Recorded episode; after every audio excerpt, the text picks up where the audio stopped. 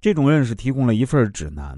使我们能更深刻的认识人性的真伪，以及能提供面对人生的各种策略。虽然认识人性弱点可能有不同的目的，有人是为了治疗自己的心理痛苦，有人则是为了了解别人、帮助别人，有些人为的是增加自己的知识，有些人只是为了好玩和有趣，还有人是想找到立刻解决自己人际关系方面问题的妙方。但是啊，不管动机为何，都会给你的人生一些重大的收获。有趣的是，你的动机其实也正隐藏着你人性及人性的弱点。类型化是一种极其深刻的分析方法，它有实用而又有力，能帮人解决一些相当棘手的难题。其实啊，现实生活中每个人都有很复杂的内心，人不能只看表面现象。一个真正的智者是能洞悉别人内在的人性弱点的，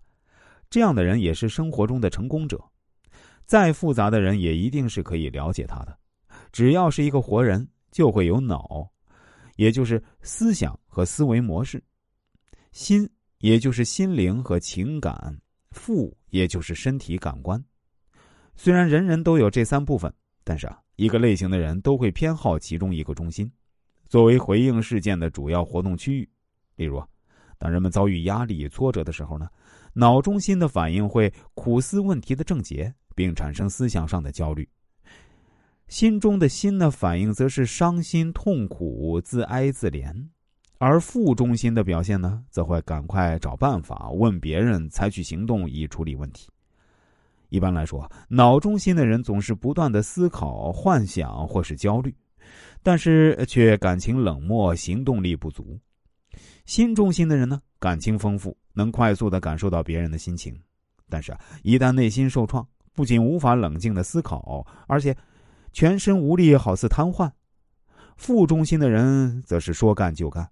一旦下定决心，就不必思考，而且也不喜欢触碰内在情绪。脑中心的人倾向于以思考来观察和处理事件。生命中最主要的问题是焦虑和恐惧感，在遇到事情时，他们习惯用脑筋去洞察、分析，然后加以归纳。他们显得较为理性，在做决定时。他们深思熟虑，经过多方推理归纳之后，才会付诸行动。他们相信科学，相信客观的自然规律，相信知识就是力量，并认识到只有拥有丰富的知识，才能在面对环境威胁时帮助他们找到最正确的解决方案。所以说，知识才是人类最佳的防卫武器。